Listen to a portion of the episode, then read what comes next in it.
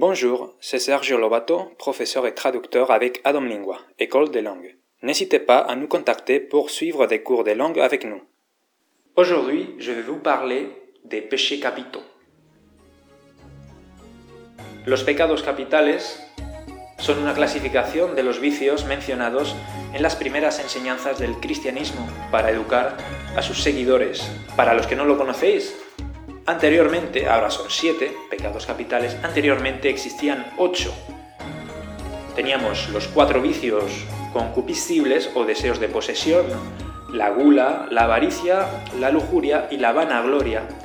Y por otro lado, los cuatro vicios irascibles, la ira, la tristeza, la pereza y el orgullo. Eso fue al principio. En el siglo VI, el Papa romano Gregorio Magno revisó los trabajos de sus predecesores para confeccionar una lista propia definitiva, con distinto orden, y reduciendo los vicios a los siete vicios actuales, la lujuria, la pereza, la gula, la ira, la envidia, la avaricia y el orgullo. La lujuria es considerada como el pecado producido por los pensamientos excesivos de naturaleza sexual.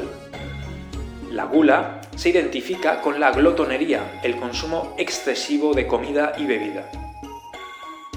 La avaricia es como la lujuria y la gula un pecado de exceso, pero que se aplica a la adquisición de riquezas. La pereza es el más metafísico de los pecados, está referido a la incapacidad de aceptar y hacerse cargo de la existencia de uno mismo. La ira es descrita como un sentimiento no ordenado ni controlado de odio o enfado. La envidia se caracteriza por un deseo insaciable. A diferencia de la avaricia, la envidia puede ser más general y además las personas que pecan por envidia lo hacen respecto a las personas que más tienen. Por consiguiente desean el mal a estas personas y se sienten bien con el mal de estas personas, el mal ajeno. La soberbia o el orgullo es considerado el original y el más serio de los pecados, y la principal fuente de la que derivan los otros es identificado como un deseo por ser más importante o atractivo que los demás. Estos pecados han tenido mucha importancia en la literatura y el arte, también en el cine.